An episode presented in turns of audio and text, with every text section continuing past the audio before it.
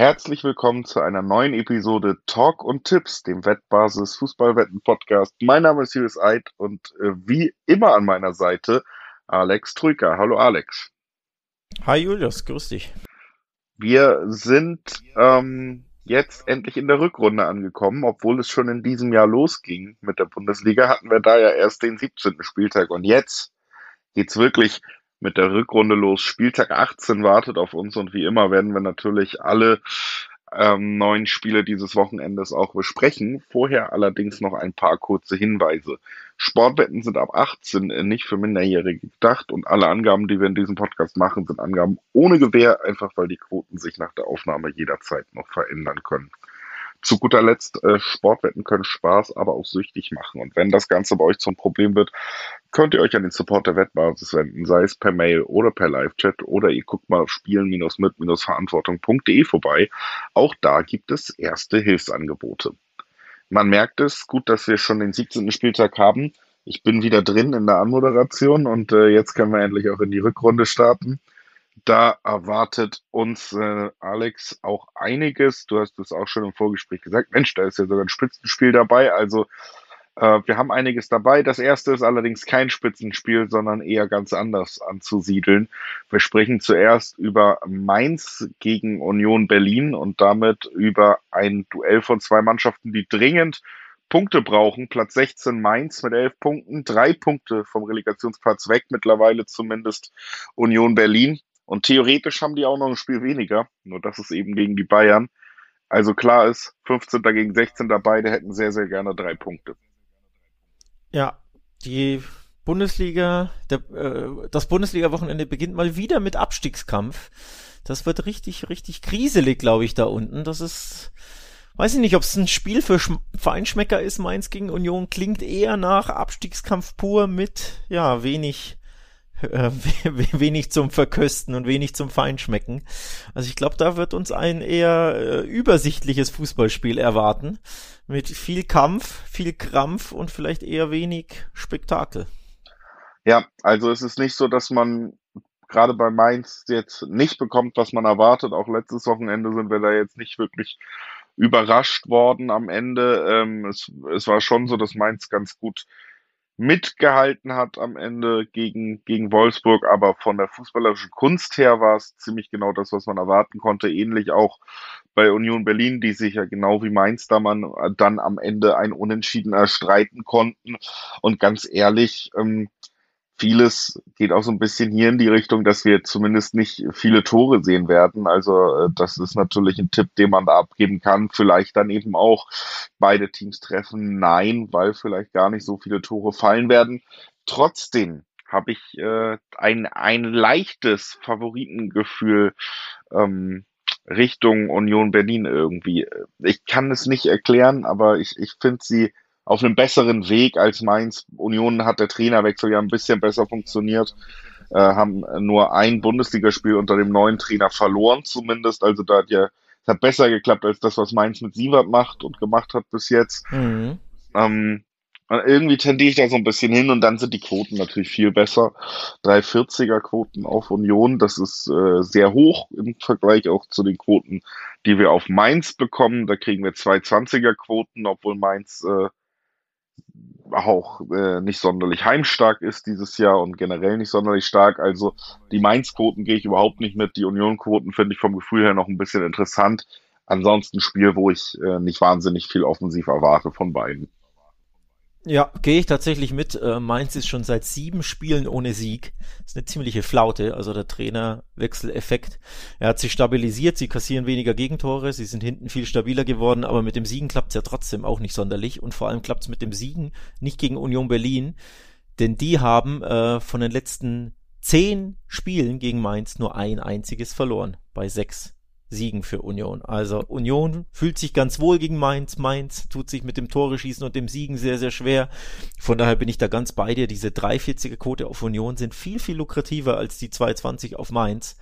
Ich hätte jetzt auch erwartet, dass da beide Mannschaften näher zusammen sind von den Quoten her.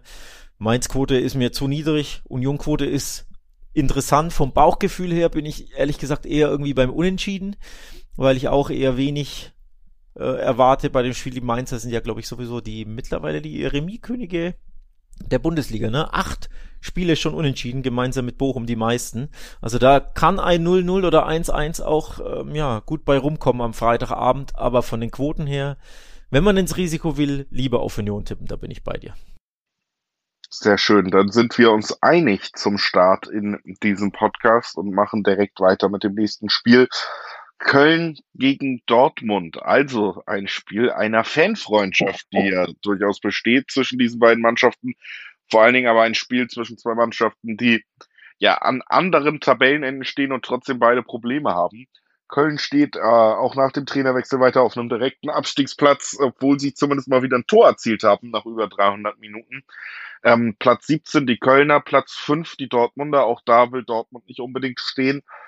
Und auch bei Dortmund finde ich der Auftakt ins neue Jahr, auch wenn man am Ende gewinnen konnte gegen Darmstadt, nicht wahnsinnig berauschend. War wieder ein Spiel, wo man viele der altbekannten Probleme gesehen hat. Ähm, das hat nicht sonderlich viel Spaß gemacht. Äh, der Spielstand auch am Ende vielleicht ein bisschen zu hoch. Also es macht schon Sorgen auf beiden Seiten. Nur das Problem ist natürlich, dass Köln das Ganze erstmal weiter unten in der Tabelle hat und auch noch existenzieller. Denn selbst der eine Torschütze, der manchmal ein Tor schießt, elf Tore haben sie ja insgesamt nur geschossen. Davi Selke fällt jetzt mehrere Wochen aus. Fünf Tore hat er erzielt. Heißt, die Hälfte der sehr wenigen Kölner Tore ist auch noch verletzt für die nächsten Wochen.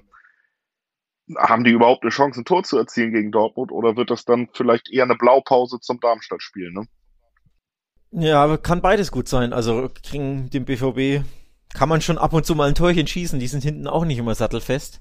Ähm, andererseits, ähm, ja, fragt man sich ja schon, wie soll das beim FC generell gelingen mit dem Tore schießen? Jetzt nicht nur ein, ab und zu mal ein Torchen einstreuen, sondern ja wirklich ne, nachhaltig Tore schießen, um Fußballspiele regelmäßiger als bisher zu gewinnen.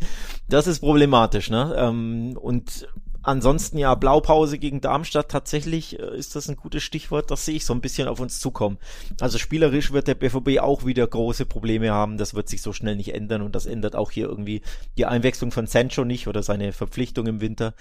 Ähm, sie werden Probleme haben im Ballbesitz, viel zu kreieren, hinten vor allem sauber rauszuspielen, ne? der Spielaufbau über die Innenverteidiger, über die Sechser, ähm, das ist einfach nicht sonderlich gut beim BVB, am Ende aber glaube ich, dass man ähnlich wie in Darmstadt hinten raus dann doch sehen wird, dass sich die bessere Mannschaft durchsetzt. Und ich setze hier deswegen am Ende auf den BVB-Sieg. Ähm, also den eigentlich langweiligen Favoritensieg, wenn man so will. Und aber weniger aus Überzeugung, dass Dortmund so stark ist, sondern eher, ja, wie wir es eigentlich Woche für Woche besprechen, der FC, der bietet einfach zu wenig an. Ne? Ja, würde ich ungefähr so mitgehen. Ich könnte mir vorstellen, dass der BVB das halbwegs stabil macht, also dass sie eben gerade defensiv dann doch nicht so super anfällig sein werden gegen einen Köln, äh, dass sich das eh super schwer tut, wie gesagt, jetzt auch ohne Selke. Und dann haben wir einfach ein Spiel, wo individuelle Stärke am Ende gewinnen kann. Wir haben es gesehen, ein Rainer sitzt noch auf der Bank, Mokoko kann nachkommen, Sancho ähm, hat schon einen ordentlichen Eindruck gemacht. Das ist einfach auch ja, ein Brand, der, der, diesen, der das 1-0 ja auch gemacht hat gegen Darmstadt, da ist einfach trotzdem so eine hohe individuelle Qualität in diesen Einzelmomenten. Wenn es lange 0-0 steht und du immer mal wieder dann doch rausspielen kannst, dann wird es die Möglichkeiten geben, dann wird es die Tore oder das Tor geben. Deswegen glaube ich auch, dass Dortmund das gewinnt. Ähnlich wie du, glaube ich auch. Äh, Schönheitspreise gibt's wahrscheinlich wieder nicht. Aber vielleicht äh, gibt's ein Sancho-Tor. Das wäre ja auch noch ein Tipp, den man abgeben kann. Das wäre ein äh, schöner Tipp, ein interessanter Tipp. Ähm, sicherlich wahrscheinlich auch ein lukrativer Tipp. Ich habe jetzt die Quoten nicht parat, aber ist ja kein klassischer Knipser. Von da sollte man recht interessante Quoten bei vorfinden. Ähm, ein kleiner Mutmacher, wenn man so will. Oder eine Einschränkung, so von wegen Dortmund gewinnt das auf jeden Fall, will ich dann schon machen in die Richtung.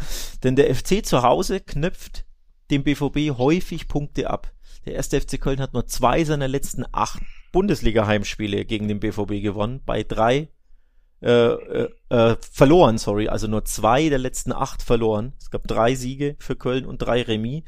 Also zumindest da sieht man, der BVB tut sich regelmäßig recht schwer in Köln. Aber uns fehlt einfach ein bisschen die Vorstellungskraft, wie der FC hier nachhaltig Fußballspiele gewinnen möchte und Dortmund braucht ja auch ein bisschen jetzt ein bisschen Rhythmus, ne? ein bisschen, ja, ja mal paar Siege hintereinander.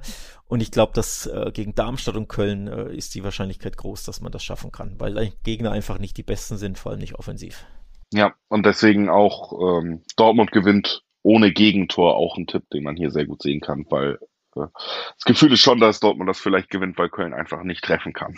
und das äh, so aus unserer Perspektive der Abschlusssatz, um dann hier weiterzumachen mit dem nächsten Duell. Auch da haben wir durchaus ähm, ja eine große Spannweite in der Tabelle vor uns. Äh, Bochum empfängt Stuttgart. Das bedeutet, Bochum Platz 14, mittlerweile sechs Punkte vom Relegationsplatz weg, trotzdem eher unten anzusiedeln.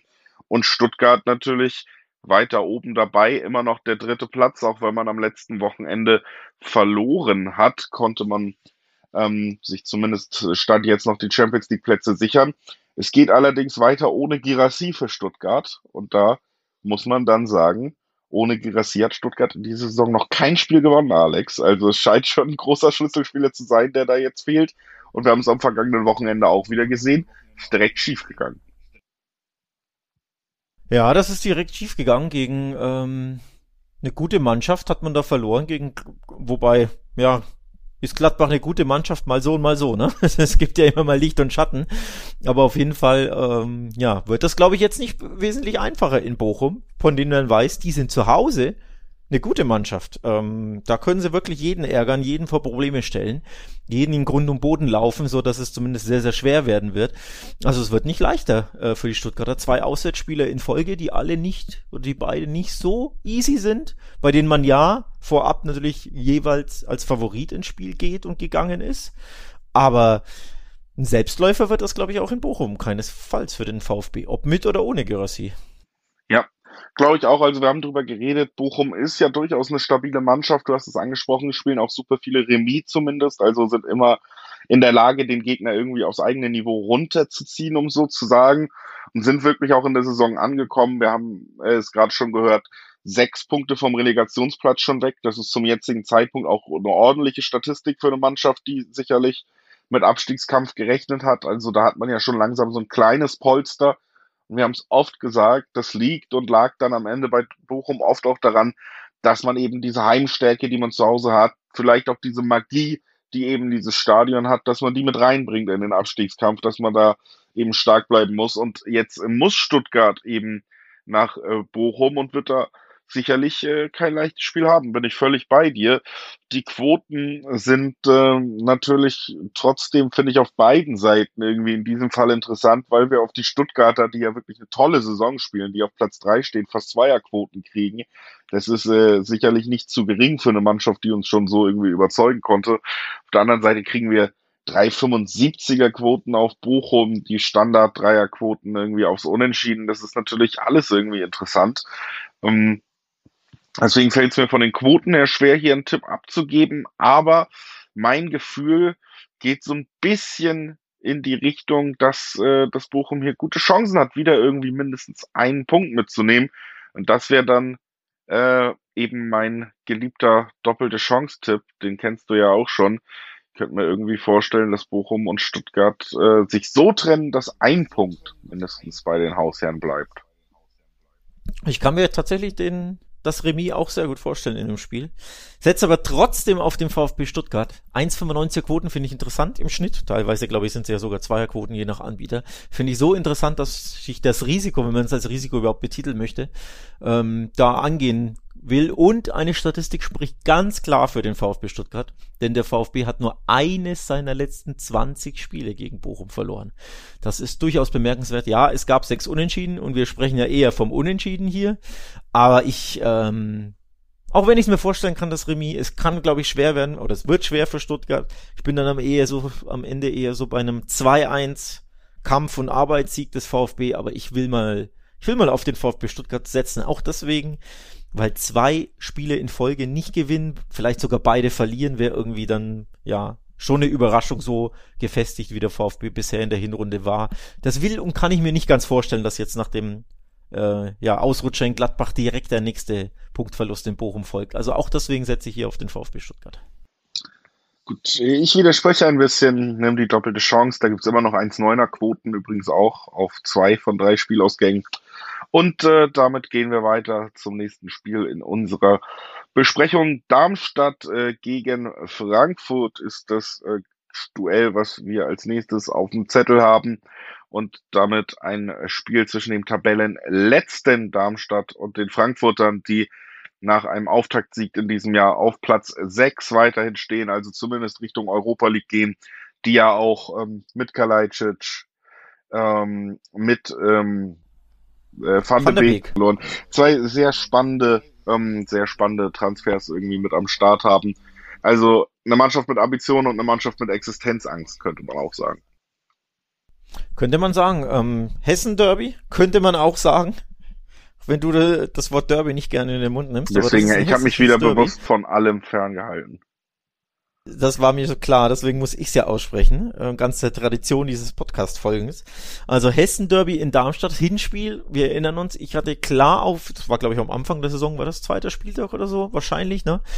Ähm, hatte klar auf Frankfurt gesetzt. Klar war es aber dann nicht, sondern ein mittlerweile abgewanderter Starstürmer, nämlich Kolo Muani, machte den Unterschied am Ende nur ein ganz knapper, ähm, ja, überschaubarer 1 zu 0 Sieg der Frankfurter zu Hause. Also das war schon sehr, sehr eng. Da hat Darmstadt ähm, sehr viel, sehr gut gemacht, zumindest gegen den Ball, abwehrtechnisch.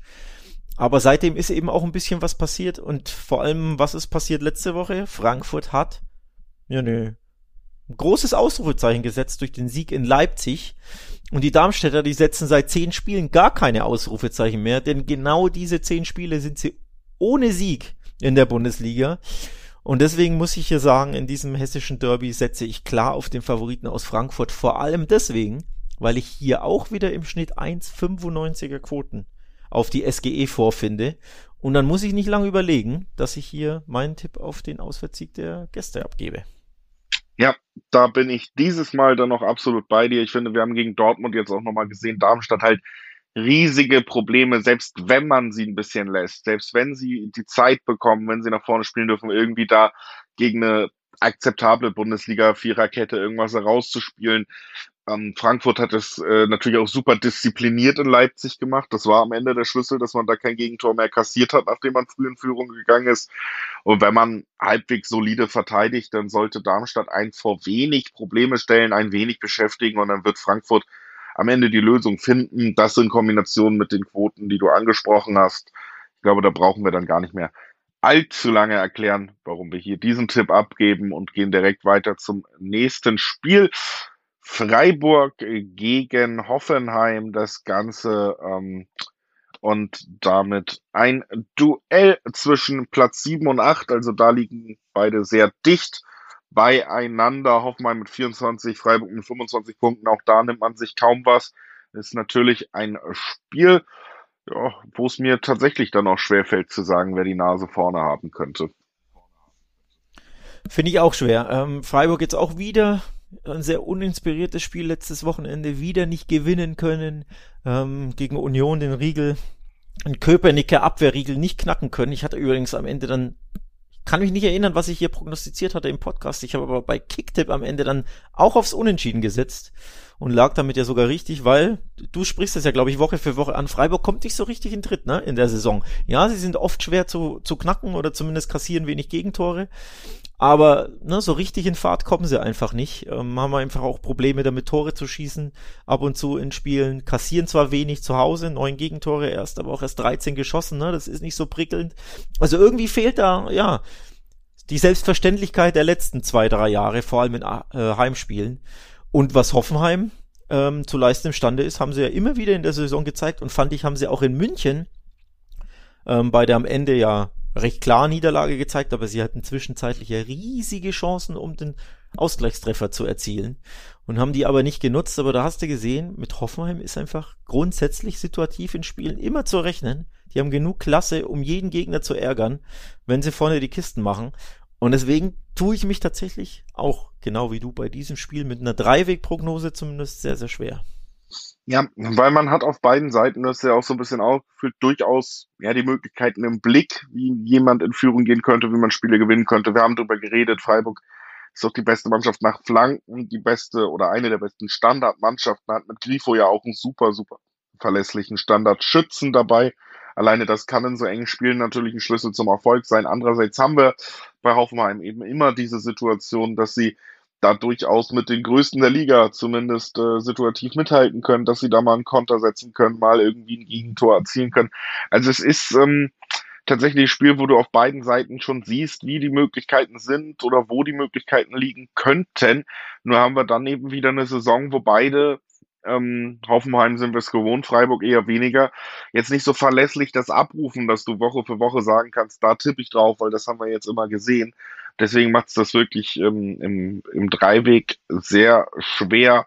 Interessanter sind dann natürlich zumindest die Quoten auf die TSG Hoffenheim. Die sind bei 3,55 deutlich höher als die Zweierquoten auf auf Freiburg, die sich ja sowieso schon jetzt auch am letzten Spieltag schwer getan haben, da ein Tor zu erzielen und am Ende eben gescheitert sind. Das könnte man sich nochmal angucken, vor allen Dingen auch, weil dann die doppelte Chance, ne, also das Unentschieden oder der Hoffenheim-Sieg bei 1,8er Quoten immer noch sind. Das könnte man vielleicht anspielen, wenn man äh, zwei von drei Ausgängen abdecken will, sich nicht unsicher ist. Ansonsten denke ich, geht das Ganze aber in eine Richtung. Wir haben es gesagt, beide haben ihre Waffen. Ähm, Freiburg blieb jetzt ohne ohne Tor am vergangenen Spieltag zu Hause. Das wird vielleicht nicht nochmal passieren. Ich glaube, es ist ein Spiel, wo beide treffen am Ende. Vielleicht dann eben auch nur zum 1-1, aber Tore von beiden. Ja, finde ich einen schönen Tipp tatsächlich. Äh, gefällt mir gut. Ähm, dass Freiburg wieder zu Hause ohne Tor bleibt, ist tatsächlich schwer vorstellbar, auch wenn sie jetzt nicht immer regelmäßig so viele Tore schießen. Aber ähm, ja, da, da hast du schon einen Punkt. Hoffenheim hat beispielsweise schon fünf Auswärtssiege am Konto. Nur Leverkusen und der FC Bayern München mit jeweils sechs haben mehr Spiele in der Fremde gewonnen. Also da ist die TSG auch einfach immer brandgefährlich. Gleichzeitig hat Freiburg seit sechs Heimspielen nicht mehr verloren. Davon waren aber auch drei Unentschieden dabei. Also da ist einfach wirklich in diesem Spiel, finde ich, im Dreiweg alles möglich. Das kann 1-1 ausgehen am Ende. Vielleicht haut Grifo einen Standard rein zum späten 2-1. Ne? Kam in den letzten zwei, drei Jahren nicht gerade selten vor. Oder Hoffenheim kommt mit Kramaric einmal vors Tor, der holt wieder einen Elfmeter raus, dann gewinnen die, Spiel 2-1. Also das ist wirklich ein schwer zu tippendes Spiel im Dreiweg. Deswegen, dass beide treffen, finde ich einen interessanten Tipp. Den anderen interessanten Tipp finde ich tatsächlich, dass es zur Halbzeit womöglich noch unentschieden steht.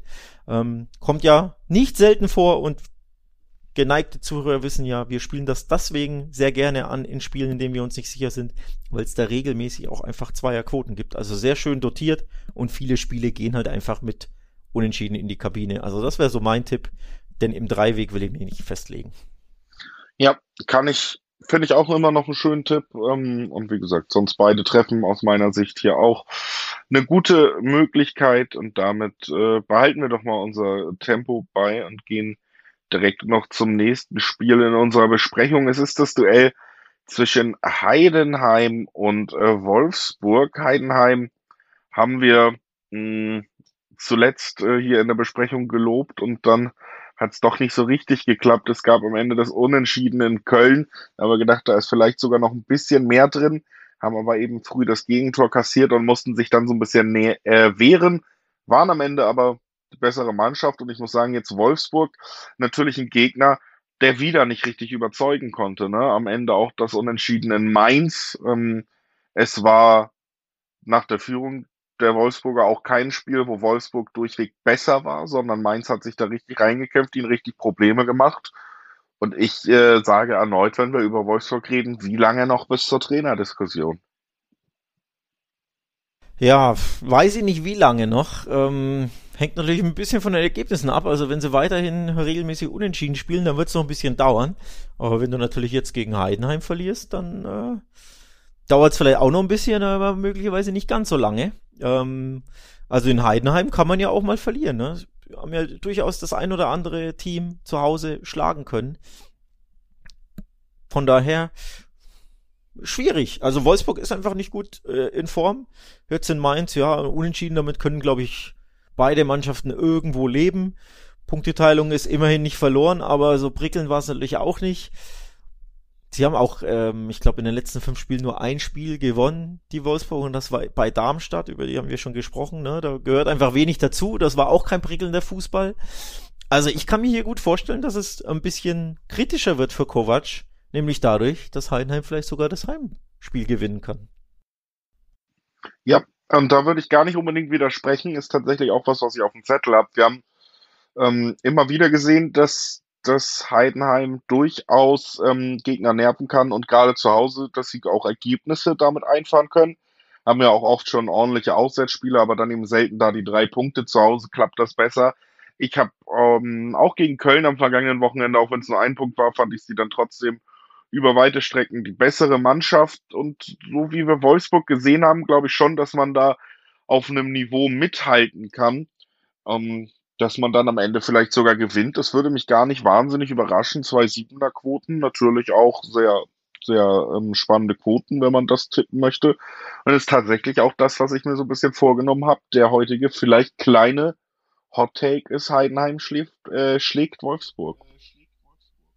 Den habe ich mir auch rausgezogen auf meinem Zipschein. Zu 270er Quoten finde ich das auch interessant. Man sollte ja nicht vergessen, Heidenheim hat schon fünf von acht Heimspiele gewonnen.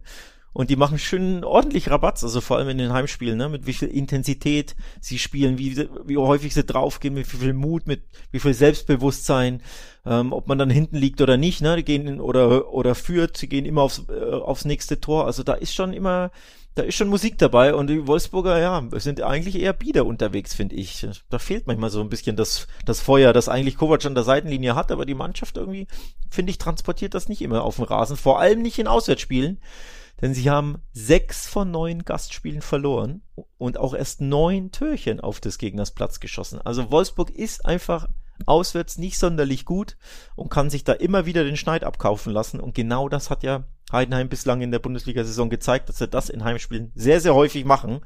Sei das gegen Bremen der Sieg ähm, oder gegen Stuttgart haben sie, glaube ich, gewonnen. Und deswegen habe ich hier auch, ähnlich wie du, die Heidenheimer hier in einem engen Spiel aber am Ende, glaube ich, könnten sie die Nase vielleicht mit 2 zu 1 vorne haben.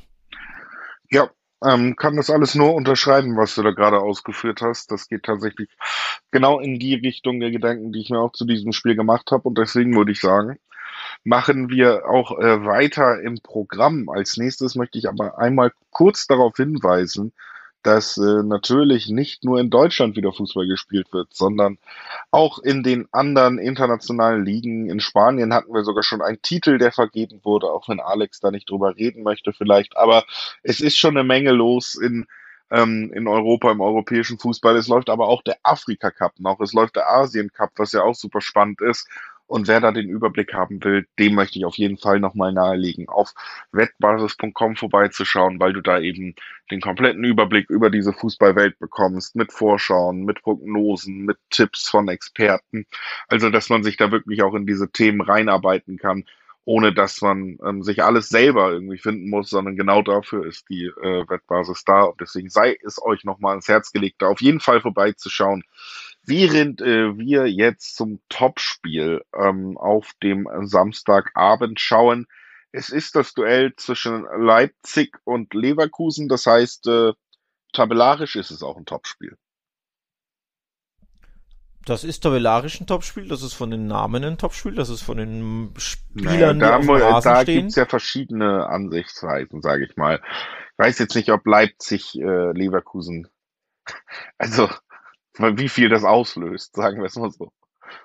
Moment, ich habe ja nicht gesagt, das äh, setzt die ganze Republik in Wallung, sondern es ist einfach nur ein Topspiel ähm, von guten Mannschaften, von Top-Teams in der Tabelle seit Jahren, von äh, Top-Spielern. Es sind einige ähm, ja sehr sehr interessante Namen dabei, die glaube ich dann am Ende für ein sehr interessantes Fußballspiel ähm, sorgen werden. Und deswegen ich Gegensatz vielleicht dem ein oder anderen äh, traditionellen Nostalgiker, nämlich dir zum Beispiel, freue mich hier schon auf Samstagabend 18.30 äh, Leipzig gegen Leverkusen und sei es aus ähm, Sicht, dass ich hier ein paar Türchen erwarte und dass ich ein äh, spannendes Spiel erwarte, das durchaus ein bisschen Drama mal innehaben kann. Also bisschen ein Schlagabtausch, da hätten wir doch alle Bock drauf, oder? Ja, also äh, könnte ich mir tatsächlich auch äh, vorstellen, dass es hier schon äh, teils spannend werden könnte. Ich habe aber das Gefühl, dass äh, tatsächlich hier eine Mannschaft doch ähm, relativ klar die Nase vorne hat in diesem Jahr. Und das ist eben Bayer Leverkusen. Sie spielen den besseren Fußball, sie spielen den zielstrebigeren Fußball. Sie haben jetzt auch gegen Augsburg ja ähm, am Ende doch noch eine absolute Geduldsaufgabe gelöst, die wir genauso hier vorhergesagt haben. Deswegen hat mich der Treffer der Leverkusener ganz am Ende auch ein bisschen geärgert, weil wir hatten ja hier das Unentschieden von Augsburg, was eigentlich schon fast durch war, gegen Leverkusen gesagt. Trotzdem, sie haben diese, ähm, sie haben diese Hürde auch überwunden. Ich finde, sie sind ja, vielleicht die beste Mannschaft der Liga im Moment, wenn überhaupt im Wettstreit mit den Bayern und Leipzig tut sich weiter schwer. Hat jetzt gegen Frankfurt verloren, weil sie wieder mal ein Problem hatten, nämlich sie sind wahnsinnig uneffektiv. Sie schaffen es einfach nicht aus äh, vielen Torschüssen äh, unbedingt viele Tore oder überhaupt Tore zu machen. das ist eben auch ein Punkt. Leverkusen spielt da noch mit einer anderen Reife, sind meiner Meinung nach ähm, besser drauf, die bessere Fußballmannschaft im Moment. Deswegen könnte ich mir vorstellen, dass wir hier tatsächlich doch nochmal diesen Unterschied sehen zwischen erster Platz, Kampf um Titel und vierter Platz, Kampf um Champions League, wo Leipzig gerade steht. Also, dass wir hier nicht ein Duell sehen, wo beide Mannschaften genau auf demselben Niveau agieren. Mm, ja, weiß ich nicht. Ähm, also selbes Niveau ist ja immer recht schwierig. Das geht ja auch immer ein bisschen mit dem Matchplan einher oder mit der mit der ähm, Spielweise der einen Mannschaft, wie sehr passt die zur Spielweise des Gegners. Und man weiß ja zum Beispiel, Leipzig kann richtig gut umschalten. Also wenn Leverkusen den Ball hat und aufrückt und dann gibt's ein, im Mittelfeldpressing eine Balleroberung und dann kannst du hinter die Kette kommen. Das kann äh, Leipzig ziemlich gut. Also Umschaltmomente ähm, kreieren und das könntest du gegen Leverkusen natürlich schaffen, die gerne den Ball haben, die gerne sehr, sehr ähm, ja, riskant auch spielen, weil Frimpong ja, obwohl er Wingback ist, quasi äh, rechter Außenstürmer ist, der mehr im Strafraum ist, also im gegnerischen, als rund um den eigenen. Von daher kann ich mir schon vorstellen, dass äh, Leipzig hier auch wieder zu Chancen kommt, auch wenn Leverkusen natürlich dominanter auftritt und wieder sehr viel Ballbesitz und Ball haben wird. Aber das könnte ja Leipzig durchaus auch mal in die Karten spielen, so dass sie selbst nicht mal eine äh, tiefe Defensive knacken müssen, sondern eben umschalten müssen und in die Räume kommen. Ne? Und Leverkusen wird diese Räume anbieten. Deswegen, ich erwarte hier wirklich, wie thematisierten spannendes Spiel mit Toren auf beiden Seiten. Wir erinnern uns, Heimspiel am, äh, oder Hinspiel am ersten Spieltag. Es waren 3 zu 2 für Leverkusen, hätte aber gut und gerne eigentlich 3 zu 3 ausgehen müssen. Ich meine, Openda hatte da kurz vor Schluss ähm, eine Riesenchance mit, ja, vor dem leeren Tor und hat, glaube ich, nur den Pfosten getroffen oder so. Also da hätte Leipzig gut und gerne das 3 zu 3 erzielen können, vielleicht müssen. Und ähnlich wie dieses 3 zu 2, so in die Richtung könnte jetzt auch dieses Spiel gehen. Also du merkst schon, ich erwarte Tore auf beiden Seiten und ich erwarte Tore over 2,5. Und deswegen ist das mein Kombi-Tipp für dieses Spiel. Denn Spielausgangmäßig, das kann auch unentschieden ausgehen. Und natürlich kann Leverkusen das auch gewinnen. Aber Leipzig schaltet vielleicht einmal mehr um und gewinnt das selber. Vielleicht geht's auch 2 zu 2 aus. Also ich tue mich hier schwer. Und deswegen sage ich beide treffen und over 2,5. Ja, beide Treffen ist halt so ein Tipp, der mir ein bisschen, ähm, ein bisschen äh, schwer fällt, einfach, weil, wie gesagt, Leipzig tut sich ja durchaus schwer. Ne? Also die, die brauchen viele Chancen, wenn sie die eben dann vielleicht auch bei äh, Leverkusen gar nicht unbedingt immer so angeboten bekommen, könnte es für mich schon sein, dass sie hier eben auch irgendwie wieder ohne Treffer bleiben am Ende. Und es wäre natürlich dann ziemlich sicher die Entscheidung, weil ich glaube auch, mindestens Leverkusen wird hier, wird hier den Treffer erzielen können. Man hat es ja eben schon bei mir so ein bisschen rausgehört. Ich glaube, Leverkusen ist die bessere Mannschaft, ähm, die Mannschaft mit mehr Chancen auf den Sieg. Und dann sehen wir hier aber eben, äh, dass die Quoten das auch gar nicht widerspiegeln, ne? sondern wir haben hier immer noch diese heimstarken, vermeintlich heimstarken Leipziger mit den 240er, 250er Quoten auf der anderen Seite die 270er Quoten auf Leverkusen und spätestens da ist das Ding eben für mich entschieden, Alex. Da kann ich dann nicht mehr ähm, irgendwie drumrum eiern, sondern wenn ich auch noch die, die besseren und auch noch so spannende Quoten auf Leverkusen kriege, dann muss ich diesen Tipp auch machen, weil wie gesagt, ich bin, bin absolut der Meinung, dass sie, ähm, wenn eine Mannschaft hier gewinnen kann, Leverkusen die bessere Chancen hat, dass sie besser sind als Leipzig in diesem Jahr, sie richtig spannenden Kader haben und wenn ich da dann noch so belohnt werde, vermeintlich, dann werde ich da nicht weiter drum rumreden, sondern sagen, dieses Topspiel gewinnt für mich Leverkusen. Zu 270er Quoten ist das ein sehr, sehr spannender Tipp. Also die Quoten sind echt super lukrativ, super interessant und ja, lassen mich ein bisschen, ähm, ich will jetzt nicht sagen, an meinem Tipp zweifeln, ändert ja meinem Tipp nichts, ne? Kann ja Leverkusen 2 zu 1 gewinnen und dann kam mein Tipp ja genauso an. Ähm, aber 270 ist tatsächlich sehr, sehr spannend. Allein, ja, ich will jetzt hier äh, Leipzig keinesfalls unterschätzen, denn man weiß ja, zu Hause sind die auch, wenn sie jetzt gerade verloren haben gegen, ähm, gegen Frankfurt sind sie schon sehr, sehr heimstark. Ne? Ich glaube, die viertbeste Heimmannschaft der Liga. Sechs von neun Spielen gewonnen und auch erst sieben Tore zu Hause kassiert. Also es wird auch trotzdem kein Selbstläufer, selbst wenn wir hier Leib, äh, Leverkusen in die Favoritenrolle ein bisschen sprechen wollen. Und ein Nachtrag noch, Leverkusen hat die letzten drei Spiele kein Gegentor kassiert. Durchaus bemerkenswert, ne? Für eine gute Abwehr, da sind sie ja eigentlich traditionell nicht bekannt, aber gegen Frankfurt, Bochum und Augsburg jeweils kein Gegentor kassiert. Allein deswegen, glaube ich, wird es mal wieder Zeit. Und deswegen sage ich, bleibe ich dabei, beide treffen und over 2,5 Tore.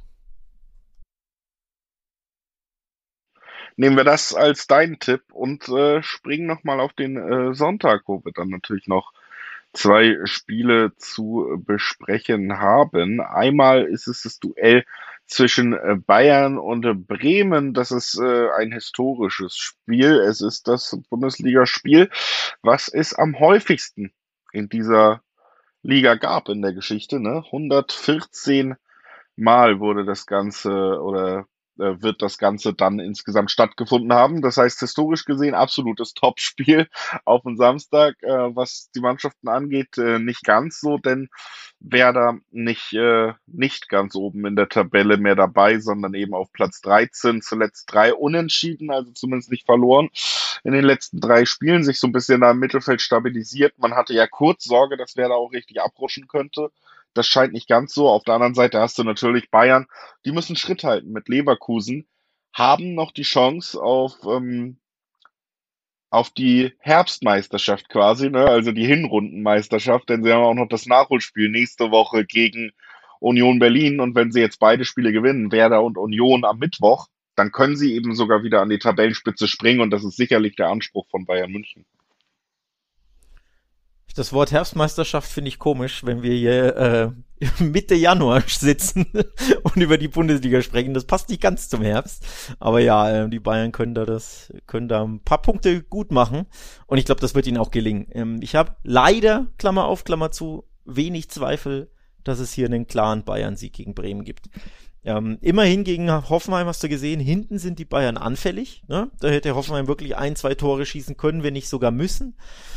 Aber wenn man dann wieder sieht, welche Chancen auch Harry Kane hinten raus hatte und hat sein Tor natürlich auch wieder gemacht, ähm, die Bayern haben so viel Angriffspower, so viel Firepower, da fürchte ich, wird Bremen nichts entgegenzusetzen haben, die ja traditionell einfach keine gute Abwehr haben. Also ich habe hier einfach wenig Hoffnung, dass Bremen in diesem Traditionsspiel, du hast es angesprochen, das Spiel mit, ähm, das es am meisten, am häufigsten gab in der Bundesliga, dass sie irgendwie da dagegenhalten können. Vielleicht können sie ein Törchen schießen, aber am Ende geht's eher so in die Richtung 3-1, 4-1 für die Bayern, fürchte ich.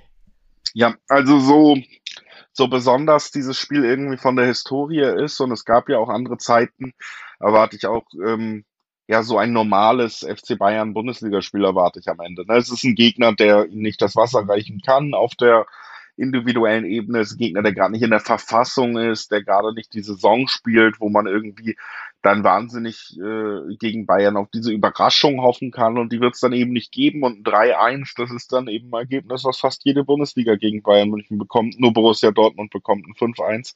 Deswegen Glückwunsch an Werder schon mal vorher.